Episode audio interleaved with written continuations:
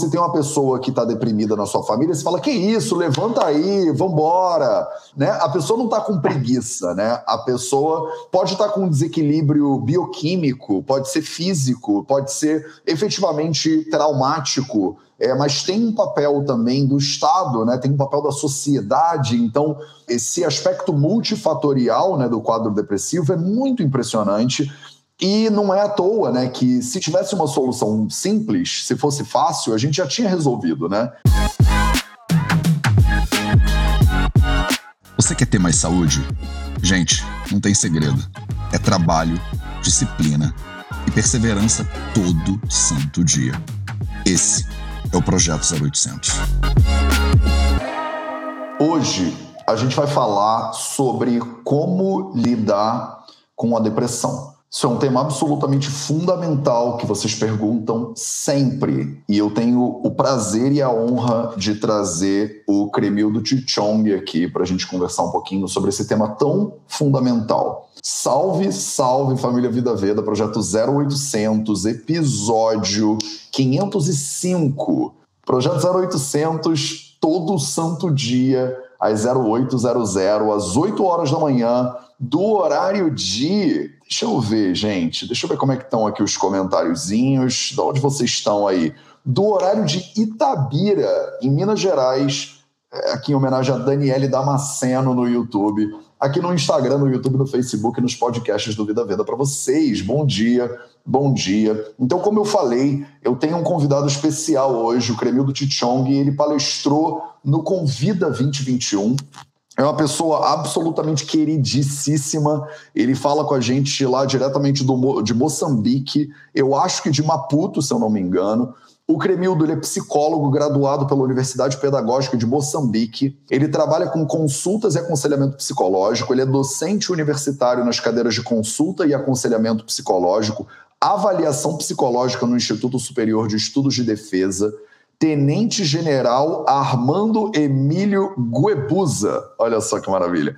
Ele é professor assistente na Universidade Pedagógica de Maputo, a UPM, trabalha em duas ONGs focadas no desenvolvimento de pessoas em situações de risco e vulnerabilidade, como psicólogo e representante do Departamento de Assistência Psicossocial. E é também comentador em canais televisivos, sendo um dos psicólogos mais conhecidos do Moçambique. Olha que honra, gente, que maravilha. Cara, Cremildo, seja bem-vindo mais uma vez aqui nos nossos projetos no Vida Veda. Dessa vez o projeto 0800. Obrigado pela sua presença. E eu já meio que apresentei você um pouquinho, né?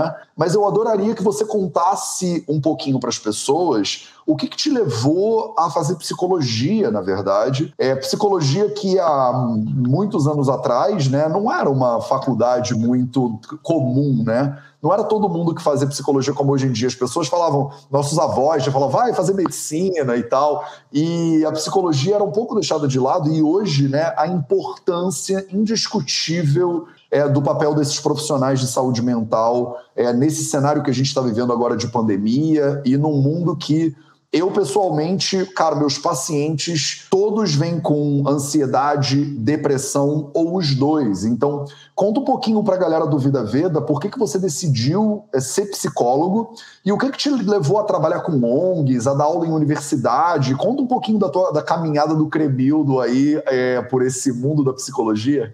Olha, é, eu tenho uma caminhada é, extremamente complexa, também interessante. É, sempre que eu falo para uma comunidade internacional, costumo pedir desculpas, porque às vezes as nossas línguas, os sotaques não combinam bem. Então... Não, o seu então, sotaque é maravilhoso, Cremildo. o sotaque é maravilhoso. Exato. Então, eu, eu me interessei pela psicologia, primeiro porque é, pelo, meu jeito de ser, eu sou alguém que é, se conecta facilmente com as pessoas. Então, eu acho que uh, o primeiro elemento, o primeiro requisito para trabalhar nesta área é você ter é, esta capacidade de se conectar com as pessoas, mas, acima de tudo, é, de se conectar com os problemas, porque é, se você faz psicologia, você deve estar preparado, obviamente, para lidar com problemas todos os dias. É, não que a psicologia seja um curso só de problemas. Eu acho que até essa é a, é a coisa que temos que mudar nos próximos tempos, já quem olha para a psicologia é, só vê doenças, só vê é, patologias, etc. Não, não mais não por aí, mas no entanto eu acho que esta foi a minha grande motivação. Então eu é, comecei a cursar a psicologia no, no ambiente em que é, a própria é, é, saúde mental, no contexto africano aqui em Moçambique, é, não era muito a sério. Eu tinha o um entendimento de que é, se todos os meus amigos estão a fazer engenharia, etc., deixa fazer uma coisa exclusiva que irá não somente Uh, uh, uh, irá não somente me deixar numa situação de conforto profissional, mas que irá permitir que eu possa ajudar as pessoas, diferente daqueles que já estão a construir casa, a fazer pontes. Eu queria fazer outro tipo de pontes, não é pontes de vida. Ah, é, casas, é, em vez de construir a casa, eu queria tornar as casas é, mais confortáveis possíveis, não por causa dos móveis, mas por causa de uma boa convivência, por causa do bem-estar das pessoas. Então, é Legal, que lindo. E como é o cenário, né? Você é, participou com a gente do Convida, né? A gente teve palestrantes de Angola, do Brasil, de Portugal. O que, que você acha que é específico do Moçambique quando a gente fala de saúde mental, do trabalho do psicólogo, né? Qual é a importância do trabalho do psicólogo no caso em Maputo, né? Com a cidade que cresce é, impressionantemente, né? e que talvez a população, não sei como é que está agora aí na pandemia, as pessoas é, é, têm essa abertura, procuram né, profissionais de psicologia para se tratar. Fala um pouquinho sobre a realidade aí do, do, do lugar onde você mora, onde você trabalha. Bom, é, aqui a realidade praticamente é muito diferente do, do, Brasil, pode até se assemelhar um pouco com Angola, porque Angola é, é, um, é um dos países que é, é, é, muito fácil também termos muito contato, apesar de que nós também sofremos muita influência é, do Brasil. É, se passa uma novela, 90% das novelas que passam em Moçambique são brasileiras ou mexicanas, só. mas então é, só mesmo a própria psicologia que nós estudamos é, os livros que a gente lê, a tradução, tem um muito cunho brasileiro, apesar de existirem também outros livros mais portugueses, etc. Mas existe aqui uma influência direta do Brasil. Mas Sim. em termos de saúde mental, Moçambique não é diferente de outros países em que existe ainda uma estigmatização muito séria em relação a coisas ligadas à mente. Se você sente uma dor de dente, com facilidade pode comunicar a, a, a, ao seu pai ou ao seu vizinho que eu não ando bem de dente e te sugerirem uma terapia. Mas quando tu tens uma dor emocional, a tendência humana é sempre de, é, no máximo possível, não falar sobre isso, já que vai revelar fragilidades, é, é, nós somos ensinados que temos que ser fortes a todo momento. Então, ir a alguém para contar sobre as suas dificuldades parece é, estar ligado a fragilidades. Então, você encontra aqui um cenário de pessoas que recusavam. Só que eu faço parte de uma geração que entrou, começou não somente a trabalhar no espaço de consultas, mas a promover muito a psicologia. Eu comecei a dar muitas entrevistas na televisão, passei quase por todos os canais importantes é, é, daqui do país. Então, algumas pessoas foram entendendo. Eu acho que é, o que o Mateus faz todos os dias é fornecer conteúdo e a partir disso as pessoas começam a perceber que não, afinal isto é um problema, eu preciso mudar, eu preciso procurar alguém. Então é justamente isso que eu fiz. Mas antes de nós psicólogos, tinha outros que trabalhavam com o comportamento humano. E nós chamamos aqui de curandeiros. Os curandeiros Sim. são tipo médicos tradicionais, não é? Sim. Então, eles já faziam praticamente esse trabalho que a gente faz. Então, uma das coisas que eu faço, faço agora, Matheus, aqui em Moçambique, é também formar psicólogos, é, não somente é, é, no atendimento, mas a saber como se posicionar no mercado. Porque nós também tínhamos essa reclamação que não, os pastores levam trabalho dos psicólogos, ah. o, o, os curandeiros levam trabalho dos psicólogos, mas se você for perceber, por qualquer canto onde você passa, tem uma placa a informar que se você tem problemas espirituais, entra aqui. Mas o psicólogo, no entanto, não tem nenhum lugar que anuncia este poder que a, eh, eh, a saúde mental tem. Então, é basicamente isso que eu tenho tra trabalhado ultimamente. Ah, que interessante. É verdade, né? Eu acho que Em, em, culturas mais tradicionais, inclusive, você tinha os mais velhos cumprindo esse papel, né? De aconselhamento, de cuidado emocional. Você ia na sua avó, você ia no seu avô, né? E tem o papel dos líderes religiosos também. É verdade, eu não tinha nem me atentado para isso, mas tem muita razão. Lá na Índia, eu morei quase sete anos na Índia. É, o Swami, né, o guru, ele, é, ele tem esse papel. É o, o papel do líder religioso que aconselha, que que dá colo, que é, traz também, né, seja cristão ou budista ou muçulmano, ele traz a visão né, do, do, da religião sobre o tratamento disso. Agora, o tratamento do. E eu acho que o tratamento da psicologia não exclui nada disso, né? A pessoa não precisa abrir mão da religião dela, ela não precisa é, deixar de ouvir a avó dela, mas tem um diferencial é, científico, né, quando você está é, tá em contato com um profissional de psicologia, né? Então, fala um pouquinho da diferença, Cremildo, do, do papel do psicólogo para o papel do seu amigo que te aconselha ou para o papel do seu é, pastor ou da, do, do padre da igreja. Qual é a diferença desses profissionais? Bom, eu quero começar mesmo é, falando da relevância que todos esses têm. Nós somos é, seres é, muito sociais, não é? E a nossa existência ela depende naturalmente da, da, da, dos outros, não é? Não só outros em termos de pessoas, mas outros em termos de serviços, etc. Significa que o psicólogo nunca deve, na consulta, anular é, a fé da pessoa, nunca nunca deve dizer que a pessoa tem que se afastar é, do, aconselha, do, do, aconselhamento dos seus padrinhos. Por exemplo, é, todos nós, quando logo crescemos, aí temos padrinhos. Então, dizer, é, não vá mais para os seus padrinhos. Tem que ver tudo que é consulta sobre o seu casamento, é só com o psicólogo. Não. A verdade, o papel do psicólogo não é anular, não é anular, porque tudo isto é importante para a pessoa.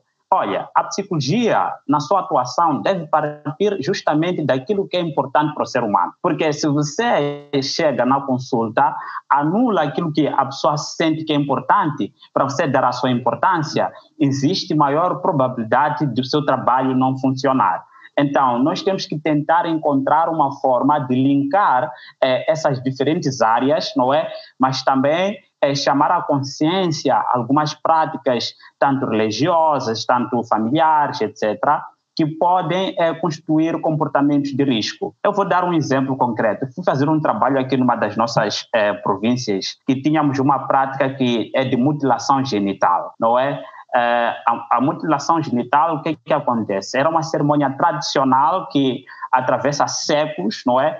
E numa época do ano, as crianças do sexo masculino são recolhidas para um campo fechado que ficam lá durante um mês e lá iam fazendo o quê? A circuncisão dessas crianças. Portanto, é, o que acontece é que não, não importava a, a, a, o calendário escolar, se no momento da escola ou não, se chegasse aquele momento, todo pai daquela comunidade quer retirar o seu filho para passar dessa cerimônia. Porque se o menino não passa da cerimônia, então ele não, não é importante.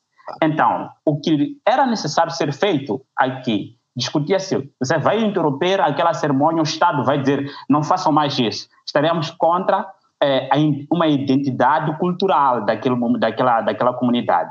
Então, quando fui chamado para poder intervir, é, eu aconselhei a, a, procurar uma forma de manter aquilo que são as crenças, as tradições das pessoas, mas simplesmente trabalhando aquilo que eu achava que seria de risco e ajudar a pró própria comunidade sozinha a entender que isto é risco e precisa mudar. Então, foi justamente isso que aconteceu. Então, em vez de tirar as crianças no período escolar, começamos a desenhar um plano com a comunidade em que poderiam tirar essas crianças no período normal. Mas outra coisa é que fazer uma circuncisão, um único instrumento poderia circuncidar quatro, cinco, seis crianças. Gera um risco de saúde, de transmissão de doenças. Então, agora, nós pedimos para que introduzam na vossa cerimônia, por exemplo, é, um, um, um, um, médico, um enfermeiro, para que ajude a esterilizar os materiais e evitar a contaminação. Então, aqui é o meio termo que encontramos, a pessoa continuar com a sua tradição, mas ao mesmo tempo diminuir o máximo é, é, os comportamentos de risco. Então, eu acho que este é o grande papel que a ciência tem, acima de tudo a psicologia, dentro daquilo que é a tradição das pessoas. Não é tirar a fé que a pessoa tem numa divindade, é tirar a fé que a pessoa tem numa certa coisa, mas é permitir que esta pessoa exerça esta fé de uma forma mais consciente e diminuir o máximo possível os riscos. Não é anular, é casar as duas coisas. Sim, maravilhoso. E é muito importante, eu acho, essa tua fala agora, porque é, você é, permite, né, você, você aceita que populações diferentes têm comportamentos diferentes. Eu acho que para muitas pessoas que estão te ouvindo agora do Brasil, pode parecer do tipo, é tão distante da realidade do carioca, por exemplo, que a pessoa pode falar, calma aí. Mas, por exemplo, no judaísmo, a circuncisão, ela é um processo natural, né? É, uma, é, é um, é um processo absolutamente necessário, digamos assim, de acordo com as tradições religiosas lá. Só que aí, como você disse muito bem, né? Você insere uma camada de religião, de, de ciência, de higiene dentro desse ritual religioso, e isso não gera um problema, né, para aquelas pessoas, ou gera um, um, uma crise de saúde pública, digamos assim. Então, a gente tem que tomar muito cuidado também, porque existe uma tendência natural de, no estranhamento da religião do outro ou da cultura do outro, você achar que a sua é certa e a outra é errada. E eu acho que vocês em África fazem isso de maneira muito impressionante, porque vocês convivem com é, populações que são cristãs, católicas, evangélicas, com populações que são muçulmanas e com as religiões tradicionais, né, às vezes africanas. E cada uma tem influências, nesse, além do, do judaísmo também, né? Cada uma tem influências, necessidades, crenças e, e culturas absolutamente diferentes. E você, como psicólogo, conseguir Exato. navegar essa complexidade é muito impressionante, é muito admirável, né? Exato. E, e é muito necessário, acima de tudo, é necessário, porque uh, eu tenho dito, a psicologia é um produto para a sociedade e ela deve estar é, pronta para é, se adaptar às realidades. Às vezes, não é a comunidade que tem que se adaptar à realidade da psicologia, é a psicologia que tem que se adaptar à realidade das comunidades. Isto é muito importante, por isso que na formação é bom que o estudante é, entenda que, além do ele pertence a uma determinada comunidade e o trabalho dele vai ser fornecido de uma determinada comunidade. A forma que eu falo sobre a saúde mental na cidade pode mudar praticamente quando estou numa certa é, é, é, comunidade mais tradicional. Então, tudo isso é importante porque a forma como uma pessoa que cresceu numa situação mais urbana pode estar mais aberta, por exemplo, para falar dos seus sentimentos, das suas emoções. Mas vamos lá, aquele que cresceu, um menino que desde cedo é educado para, como já dizia no início, para ser forte, para ser o provedor da família, não pode demonstrar fragilidades. Não, quer dizer, é, se eu estou na consulta com uma pessoa assim, eu devo perceber mais ou menos a forma como ele compreende coisas ligadas à sua saúde mental. É justamente neste momento que a cultura é extremamente fundamental, as religiões, a forma de ser, para uh, uh, uh, enaltecer o nosso trabalho eh, de saúde mental. E nunca devemos ignorar isso. Temos que sempre saber Sim, é muito. Esse, a gente começa, eu acho importante começar essa conversa sobre depressão, sobre falando sobre esse lugar de respeito pela cultura do outro, né? É, eu morei no interior da Índia, por exemplo, e já morei na China também. E quando eu saí de casa para ir morar na China, eu era, eu tinha 21 anos e o meu pai ele me disse assim: "Mateus, na China você é chinês". Então, na Índia, você é indiano. Você precisa abraçar a cultura local para você poder efetivamente, se eu vou morar no Moçambique, eu quero ser moçambicano, entendeu? Então, para você conseguir respeitar aquele, aquele lugar daquela que você está visitando, né? Porque senão é muito fácil, Cremildo, você chegar num lugar e as pessoas estão usando uma roupa e você dizer que roupa é essa que estão usando aqui, por que, que não usa todo mundo a mesma roupa que eu, e julgar o, o lugar de uma tradição e de uma cultura que não é teu lugar para julgar nem para apontar dedo, né? E eu acho interessante, às vezes, muitas vezes no Ocidente, é, como a cultura ela tem alguns pontos de padronização muito grandes, aqui na Europa, no Brasil, muitas vezes, a gente meio que se acostuma com um jeito de se vestir, de pensar, com um conjunto de crenças que às vezes é um pouco até inflexível flexível. E visitar outros países muito diferentes, eu acho que deixa a mente um pouco mais flexível também, né? Com culturas e com comunicações e tal. Mas eu queria começar a trazer a nossa conversa para esse lugar da depressão e te ouvir bastante sobre é, o que, que você acha que está na base desse problema e por que, que é, é, é, uma, é um problema que a gente vê tanto hoje em dia. Você acha que está piorando a depressão ou sempre foi o ser humano, sempre sofreu de depressão, mas antes a gente não sabia? Fala um pouquinho, Cremildo, sobre a tua experiência com, essa, com esse problema que hoje parece ser, uma, parece ser uma pandemia né, de depressão, na verdade. Bom, eu até acredito que essa seja uma pandemia se ela nos afeta de uma forma global, ou seja, não há país, não há lugar do mundo que é, não tenhamos alguém que sofra é, de, desta, deste distúrbio não é, comportamental. Eu acho que é, nós sempre tivemos casos de depressão ao longo da história, mas também eh, temos que reconhecer que a humanidade, cada vez mais que cresce, fica mais informada, é, sobre o que, é que deveriam ter ou não deveria ter. E essas coisas todas nos tornam mais sensíveis, não é? Algumas coisas que antigamente poderiam ser tratadas de uma forma mais resiliente, com o andar do tempo, com a disposição da sociedade do jeito que ela é, é, tudo isso acaba nos levando a uma situação que nós nos tornamos é, mais frágeis a lidar com situações do dia a dia. E, e não só, ultimamente nós levamos um estilo de vida, Matheus, que é, é favorece muito para é, o desencadeamento dessa depressão. Por exemplo, a nossa qualidade de sono, a nossa qualidade de relações interpessoais, é, a nossa. É, eu via um vídeo seu um dia que você dizia: é, nós vivemos da mesma forma que poderíamos viver. Você nem sequer para para pensar na sua rotina, levanta de manhã, é pasta de dente aqui. Eu vi numa das nossas lives aqui. sim, e, sim. e, de facto, são poucas pessoas que pensam se essas coisas pequenas que a gente faz no dia a dia, ligar um carro, sair, bater, gritar contra a pessoa no, no, no trânsito, se isso pode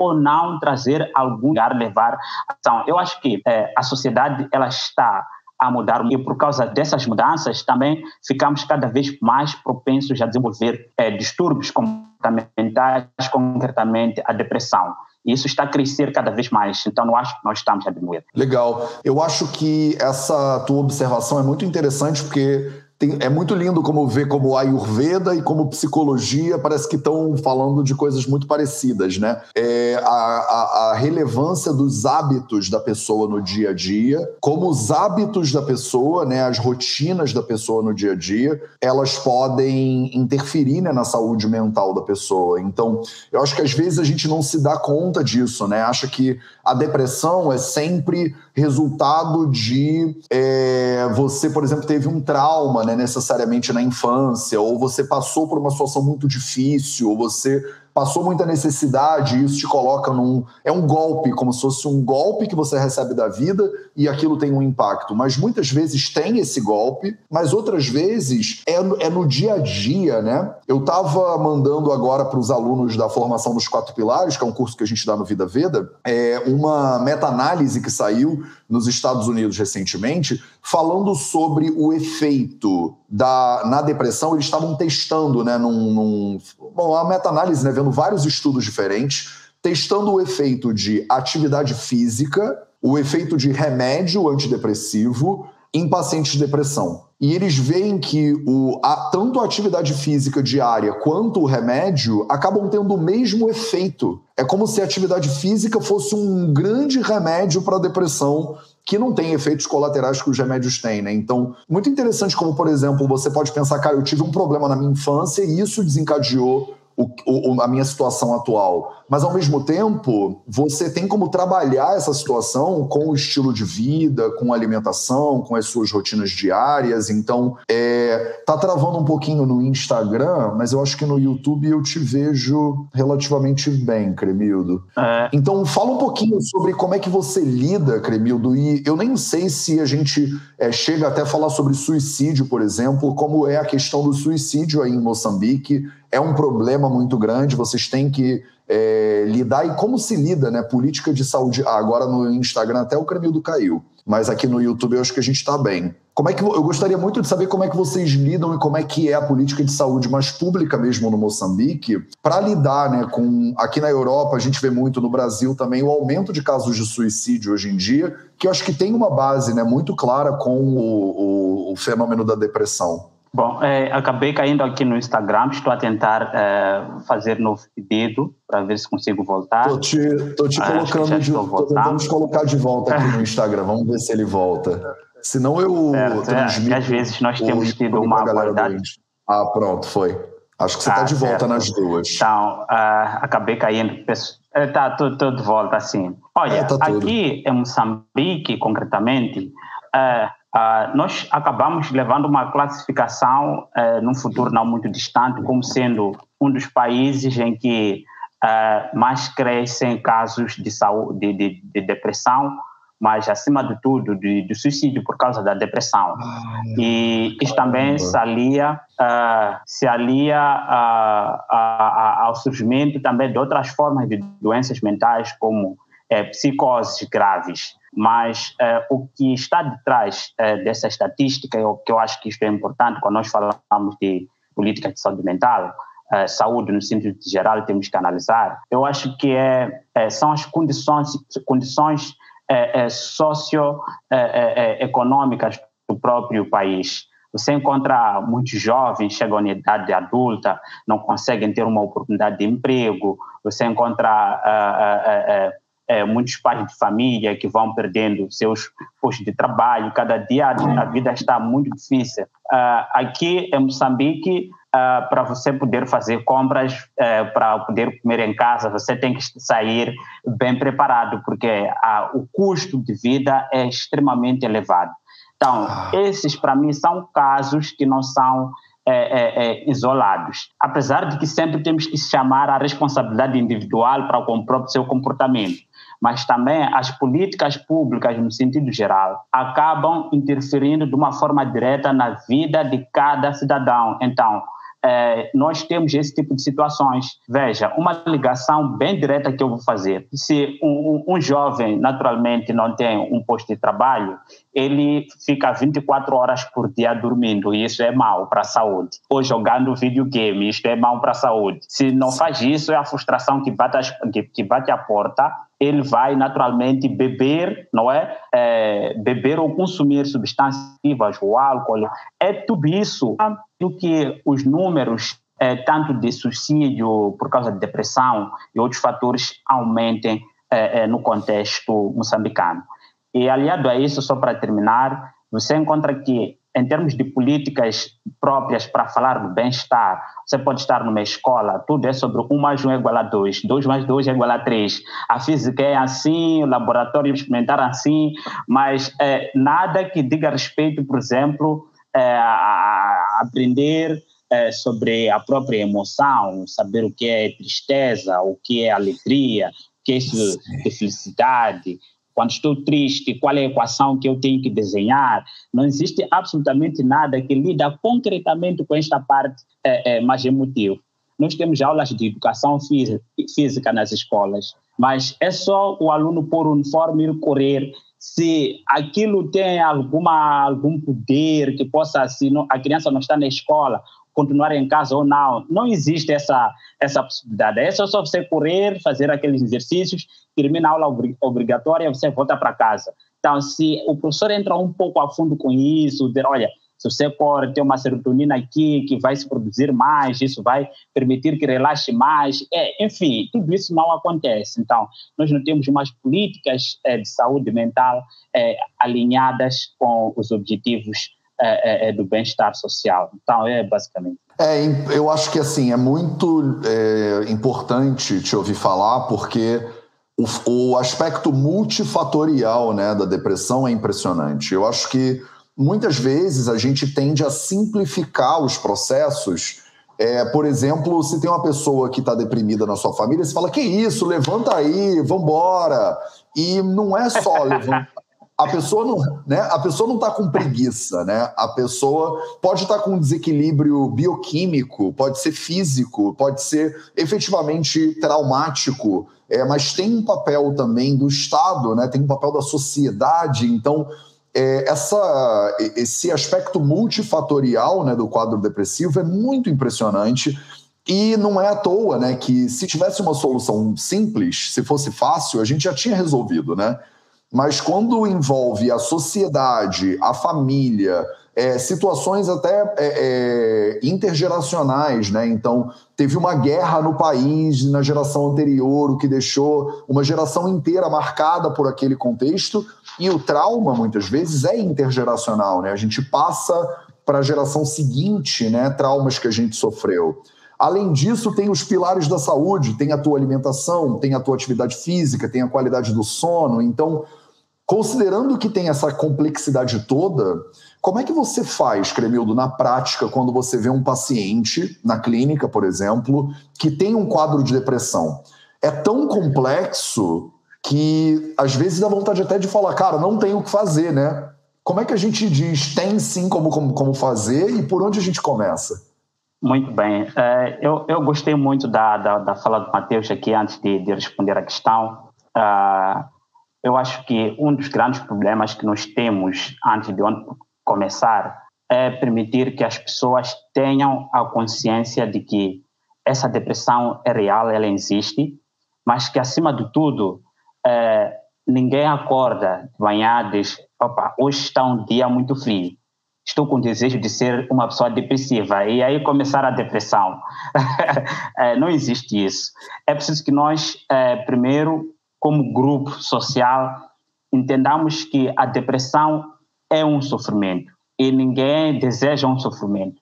Tudo que a gente faz, a gente está aqui a beber água, é, é pelo prazer. As pessoas estão aqui na live, etc., buscam prazer. As, o, o objetivo final da vida é que nós alcancemos este prazer. Portanto, alguém que está numa situação de depressão, até quando dorme, não aceita sair do quarto, é porque ele está a tentar desfrutar um certo prazer, não é? Se ela não come, etc., tudo isto é uma tentativa que esta pessoa procura para lidar é, com esta coisa que está tirando o seu prazer. Então, o, o maior erro nosso é pensar que as pessoas devem ser fortes na mesma linha. Se naturalmente você conseguiu lidar com uma coisa, todos nós temos que conseguir lidar da mesma forma. É, é, é difícil, é difícil. É, é aquilo que o Matheus estava a dizer.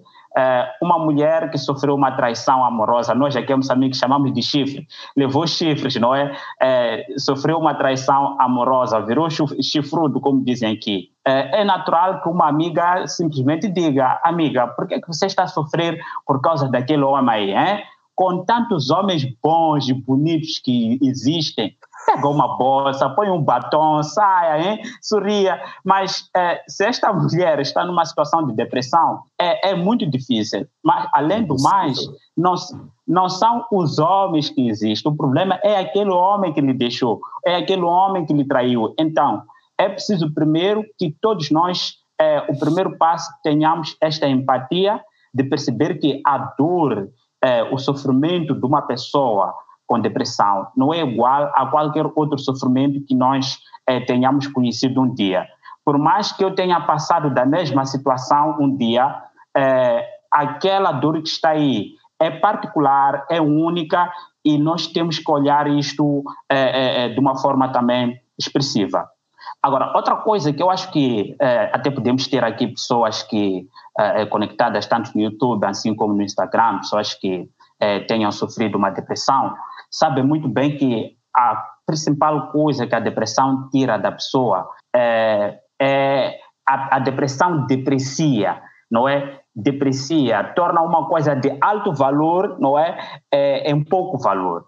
E a primeira compreensão que a pessoa tem é esta de que a minha vida está depreciada, ou seja, perdeu o valor, perdeu o sentido existencial.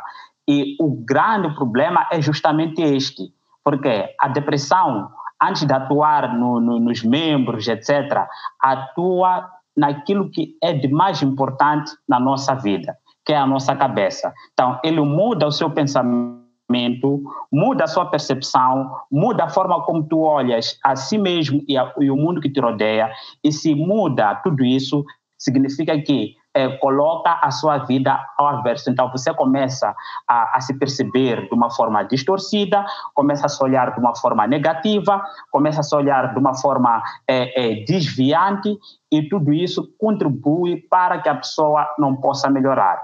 É natural você ouvir de uma pessoa com depressão dizer: a minha vida não tem nenhum valor, não é? Ou seja, empacotou a vida toda, talvez, num único problema é uma parte da vida que está a pessoa com uma, uma, um transtorno depressivo é, de sou nada, não é? Não sou nada. Ninguém me dá valor, ninguém, ninguém olha para mim. Então, é, é, isso tudo acontece justamente porque é, a depressão modifica completamente, antes de, de, atuar nos seus neurônios, etc., vai modificar completamente a percepção, vai, vai modificar tudo que está ligado à sua cognição, que é importante para que você esteja focado no desenvolvimento. Então, é, se você está com uma depressão, eu acho que a primeira coisa que a pessoa tem que fazer é avaliar até que ponto aquilo que ele acredita primeiro sobre si, sobre as coisas que estão à sua volta, constitui uma verdade. Até que ponto?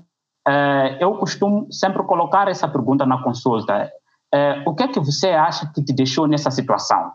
Então a pessoa, não, eu acho que estou nessa situação porque os meus pais me abandonaram, é, não gostam de mim, mas ok. Tem que estar você que foi abandonado pelos seus pais, é verdade que isto tudo é difícil, mas uh, também tem outras pessoas que foram abandonadas e um dia conseguiram sair do problema. Isso significa que o abandono é um problema, sim, é.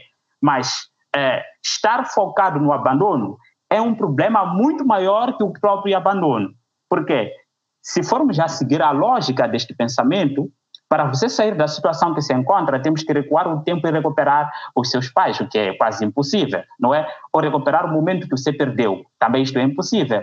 Então, o pensamento disfuncional que a pessoa tem pode naturalmente significar muito para a mudança ou não desta pessoa. A outra coisa que eu até já ouvi a falar aqui, que eu acho que é importante, é a percepção do risco. Algumas pessoas que estão numa situação de depressão chegam um tempo que dizem: olha, ah, eu sou assim, eu sou uma pessoa triste, sou uma pessoa de ficar na cama, é, é meu jeito de ser, não é? Então, essa pessoa automaticamente chegou no nível que convive com o sofrimento, não é? Como se fosse um amigo, como se fosse. É, estou a tentar falar uma linguagem que, que possa ser mais é, perceptível. Ele convive com o sofrimento como se fosse mesma coisa. Então, essa pessoa ainda não percebeu o risco da doença, ainda não percebeu o risco. Então, qualquer pessoa que não percebe o risco, ele não muda, não vai mudar. Eu, eu acho que naquele dia que você estava a dizer, quando é que deve mudar? Hoje em que momento? Agora. É justamente isto. Quando a pessoa começa a perceber o risco, toma a decisão de mudar. E é difícil ajudar alguém que ainda não percebeu que aquilo realmente é um problema.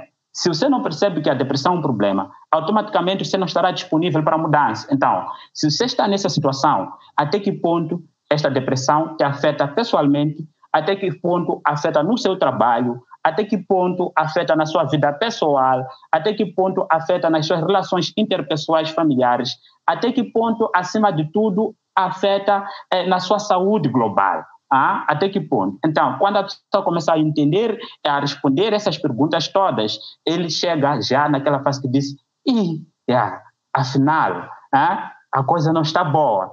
É justamente aí onde acontece o processo de mudança. Mas se nós falharmos nessa primeira fase, não importa o que a gente venha fazer depois, não vai dar certo. A pessoa sozinha deve entender que precisa mudar. Sim, eu acho que tem dois, tem duas coisas que eu é, tô, tô pegando do que você está dizendo, que é a primeira é a identidade, né? É quando a pessoa se identifica com a doença ou com o problema de uma maneira que ela diz a minha depressão, né? Porque a minha depressão, porque o meu câncer, porque a, o meu problema. Né? Quando vira meu, às vezes fica difícil de abrir mão né, daquela coisa, porque Aí você acha que, que aquilo é meu, né? É como se fosse o meu celular, o meu relógio, a minha depressão. Ela anda sempre comigo. e aí, quando você diz pra pessoa assim, Exatamente, Joaquim. eu vou tirar, me dá, tira o teu relógio, tira o teu casaco, tira a depressão, a pessoa fala: não, não, não, não, não, não, porque isso me define, né, às vezes, como pessoa. E eu conto sempre uma história que é muito. que é óbvio que não é um exemplo de depressão, porque é um caso, como a gente falou, multifatorial, complexo pra caramba, mas é impressionante como às vezes a gente se identifica com o problema. E o problema, às vezes, até te dá significado, né? te dá relevância, até social. É, eu lembro quando eu era é, é, moleque, e o meu pai, ele era bastante rigoroso, né, com o negócio de ir para a escola, estava coberto de razão, inclusive, que bom. E de vez em quando a minha mãe era mais suave, né, com a gente. E aí eu tava meio que com preguiça de ir pro colégio, e o meu pai falava: "Você tem que ir pro colégio". E aí meu pai saía para trabalhar, e minha mãe falava: "Ah, filhinho, fica tranquilo hoje, de boa e tal". E se eu tivesse doente, eu falava: "Não, hoje eu tô com um pouco de febre". Aí a minha mãe fazia a comida que eu queria, fica filho do meu filhinho tão bonitinho. Então, quer dizer, eu ganhava um tratamento especial quando eu estava doente. Então eu lembro de, de, de atrelar duas coisas que são muito perigosas. Quando eu tô doente, a minha mãe me dá mais carinho, faz a comida que eu quero, deixa eu ficar em casa, eu não preciso fazer nada que eu não quero fazer. Será que tem uma coisa boa de eu, de eu ter essa identidade né, da doença? Será que ela me dá significância? Será que eu sou melhor tratado? O que é um perigo, né, pensar isso, porque aí eu não vou querer abrir mão do meu estado. Nem, nem que eu queira abrir, se eu pudesse abrir mão, que não é sempre o caso, eu também não ia querer abrir mão. E a outra coisa que você falou que me trouxe, é, que, que me instalou aqui, é a coisa da escolha, né? De como você lida com a realidade, porque a realidade ela é objetiva, mas como você lida com a realidade é subjetivo. Quer dizer, você falou do abandono, né? É, aí a pessoa pode pensar: olha, todo mundo que é abandonado é, fica triste, por exemplo. E isso não é verdade não é necessariamente que o mesmo fenômeno produz o mesmo resultado é, emocional ou psicológico, né? Então, a gente muitas vezes pensa, mas Mateus, é claro que eu tô triste, porque todo mundo que termina um relacionamento fica triste. Mas não é verdade, tem gente que termina um relacionamento e fica aliviado até. Então, o mesmo fenômeno, ele não gera o mesmo efeito sempre. Então, o efeito que aquilo produz no seu corpo depende de uma série de fatores, mas ele não é, ob, não é necessário, não é objetivo. Tem uma história que eu gosto de contar para os meus alunos, Cremildo, que eu quero compartilhar com você agora, que é, que é a história que tem um cara nos Estados Unidos chama Tony Robbins, Anthony Robbins, e ele conta uma história da infância dele, né? Ele diz que ele veio de uma família muito pobre, e no Thanksgiving, que é tipo Natal na, lá nos Estados Unidos, né, antes do Natal, é, a família dele não tinha o que comer.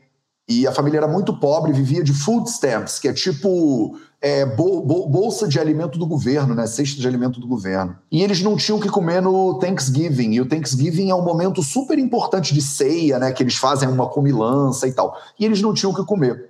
E aí eles escutam uma batida na porta da casa deles no Thanksgiving e quando eles abrem a porta, tinha uma cesta de comida na porta, né? Que foi entregue por uma pessoa que ninguém sabe, ele não sabe quem é até hoje, não sabe quem é, um estranho completo.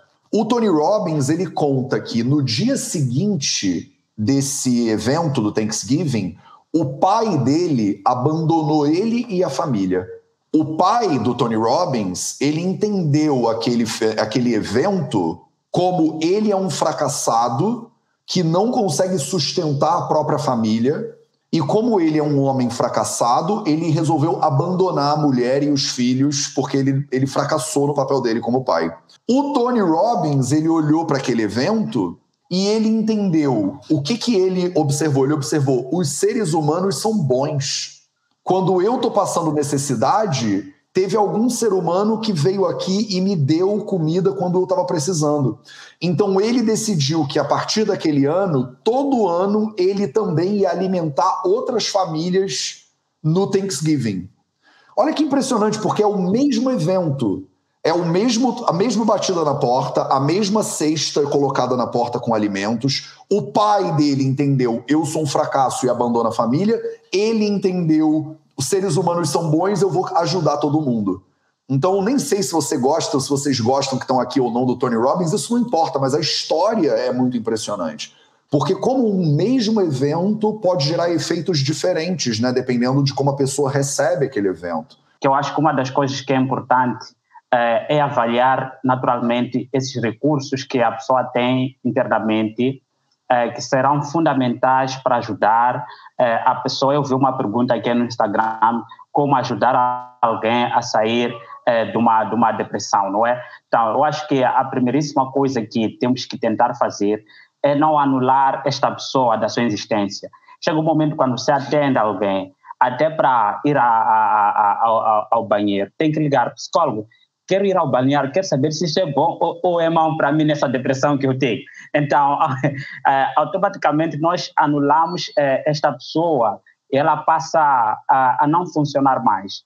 Então, uma das coisas que eu queria dizer na base desse exemplo que, que, que o Matheus deu aqui, aquele pai que abandonou a família, uh, abandonou segundo as suas próprias experiências, segundo os recursos que ele tinha, segundo, a, segundo as informações, uh, o estado emocional, uh, entre um conjunto de fatores que essa pessoa tinha em relação àquela situação. Mas também é, aquele que de repente viu aquilo como uma bondade social, como uma bondade é boa, significa que dentro de si ele já tinha elementos para receber aquele tipo de situações. Então, eu acho que é justamente isto que é, é, é poderá ah, mudar a forma como cada pessoa olha a situação não é possível realmente que todos nós sejamos atingidos da mesma forma, é, do mesmo jeito, é, em diferentes é, situações ou mesmo em mesmas situações. É por isso que você encontra que alguém que sofre uma traição amorosa, aqui temos duas situações. Ou a pessoa sofre uma traição amorosa de repente vira um, um palestrante motivacional para contar uau, como, como sofri, outro de repente sofre uma traição amorosa, vira pastor de uma igreja, outro sofre traição amorosa, consome substâncias psicoativas, não é? Então, tudo isso tem a ver realmente, primeiro, com aquela coisa em psicologia que nós chamamos de loucos de controle, não é? Loucos de controle. O que é que você tem por dentro de si? É, que pode ser fundamental para enfrentar o problema que você está a vivenciar naquele momento. Isto é importante, porque se você tem loucos de controle fragilizados, não é? É, focalizados problemas, sempre em pensar que, olha, eu estou nessa situação porque estava falando X não presta atenção em mim, porque alguém não me ama, porque as oportunidades não existem, porque o governo é isto, porque, é, desculpa, o Bolsonaro é aquilo, o Lula é isso, etc. então, significa que você não irá fazer absolutamente nada pessoalmente para sair do problema em que você se encontra. Então, é preciso primeiro é, ter esta capacidade de não se vitimizar, não se vitimizar não significa também ignorar o sofrimento, mas é olhar acima de tudo que, olha, o mundo tem milhões de pessoas e, e esses milhões de pessoas, quando acordam de manhã, cada um está preocupado com tuas com coisas dele. Mesmo o psicólogo que atende a dor humana, quando termina a consulta, ele quer pensar em voltar para casa, para sua família. Então, isto tem que te levar à compreensão de que a minha vida não é responsabilidade de outra pessoa além de mim.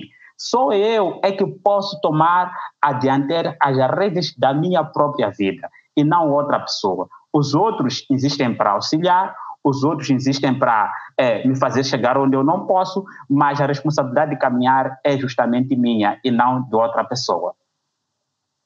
Maravilhoso, Cremildo. Cara, obrigado pela tua presença, pela companhia, pelo carinho e pela gentileza de sempre. É um prazer, eu tô doido para essa pandemia dar uma aliviada para eu ir te visitar aí no Moçambique.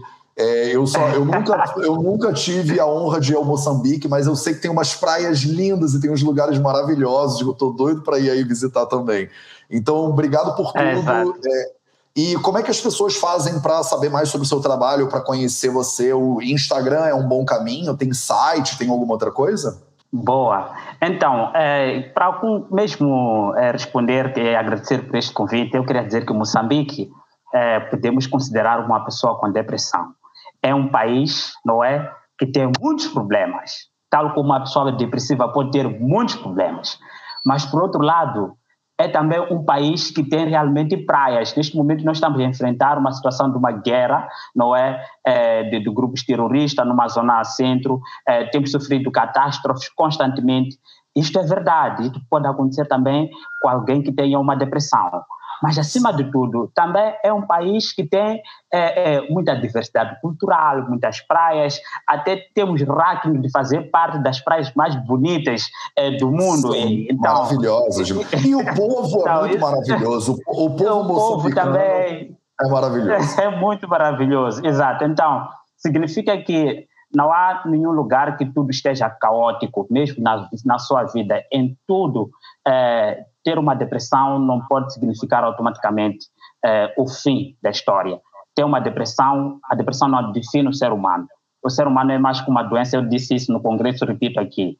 É, Para saber mais sobre mim, tenho um Instagram que está aqui, conectado, que é, é, é psicólogo underscore Cremil de Xixong, está bem aqui, é, mas também tem o meu Facebook aí, que é psicólogo Cremil do Xixong. Então será uma honra, estou numa fase de a vida veda me tornou internacional.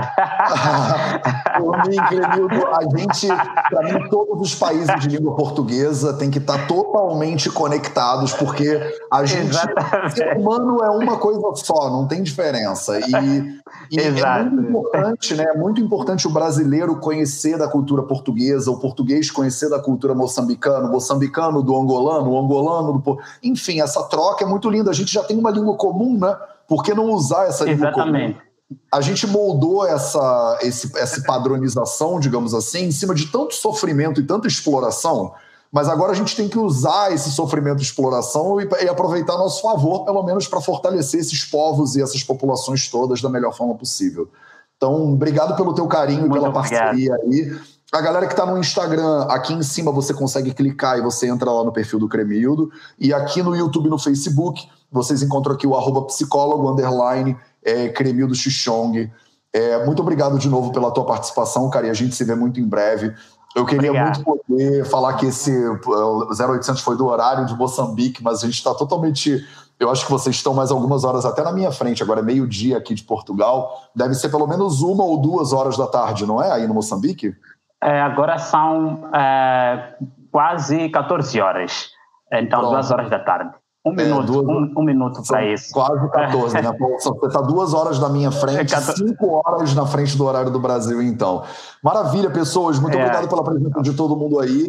É, eu, acho que o Cremildo caiu aqui no Instagram também. Obrigado, Cremildo. Um grande abraço e até a próxima. Obrigado, obrigado, Matheus. Até a próxima. Tchau.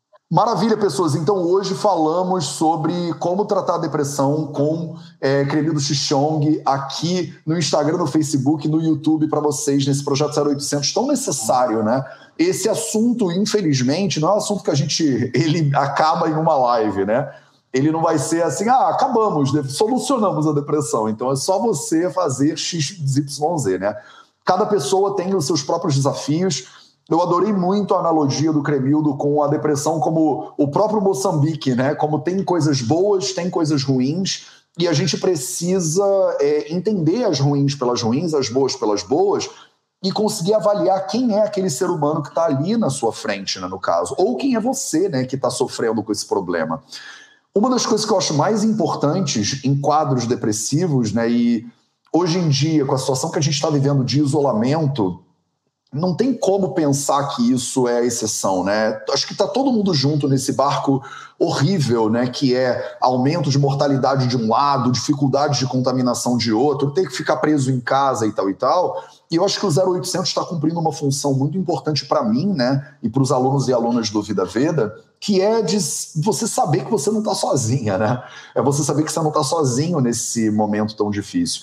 Eu expandi o 0800 para sábado e domingo agora, então a gente se encontra todo santo dia, sete e meia da manhã a gente medita junto. Então, independente da situação que você tá, seja ela uma situação boa que você pode ajudar o outro, seja ela numa situação ruim que você precisa de ajuda, é uma coisa é muito importante, é que você entenda que você não está sozinha, né? Você não está sozinho.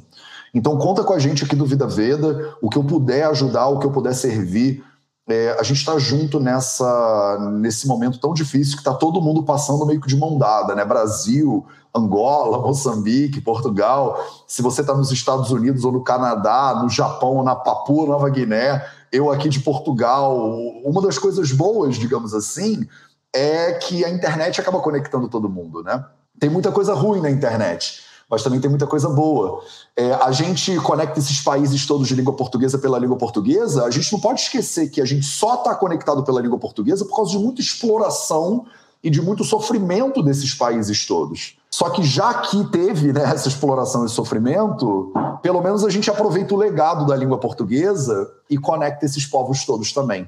Então, assim, a situação ruim, às vezes ela tem alguma, tem uma luzinha ali no fim do túnel, né? Tem alguma coisa que dá para a gente aproveitar daquela situação ruim para a gente tentar se ajudar, porque qual é a alternativa? A alternativa é você deixar o outro para lá, você não fazer nada por ninguém, e não tem como, a gente está preso nessa mesma casa, nesse mesmo planeta. Você não tem muito para onde fugir por enquanto. Enquanto o Elon Musk e esses caras aí, o Bezos e tal, não inventam um jeito de você escapar para Marte, e eu provavelmente não vou entrar nesse foguete, eu gosto muito desse planeta que a gente vive aqui. Enquanto você decidir ficar nesse planeta aqui, você tá junto comigo e com todo mundo que tá aqui contigo na live junto nesse planetinha, entendeu? Então a gente tá junto, é melhor a gente se ajudar. Esse foi o projeto 0800 às 0800, às 8 horas da manhã, do horário de eu não lembro do horário de onde que a gente começou hoje, aqui no Instagram, no Facebook, no YouTube, nos podcasts do Vida Veda para vocês. Amanhã eu tô de volta para mais um Projeto 0800. Eu te vejo lá. Você não tá sozinha não, tá? Tamo junto.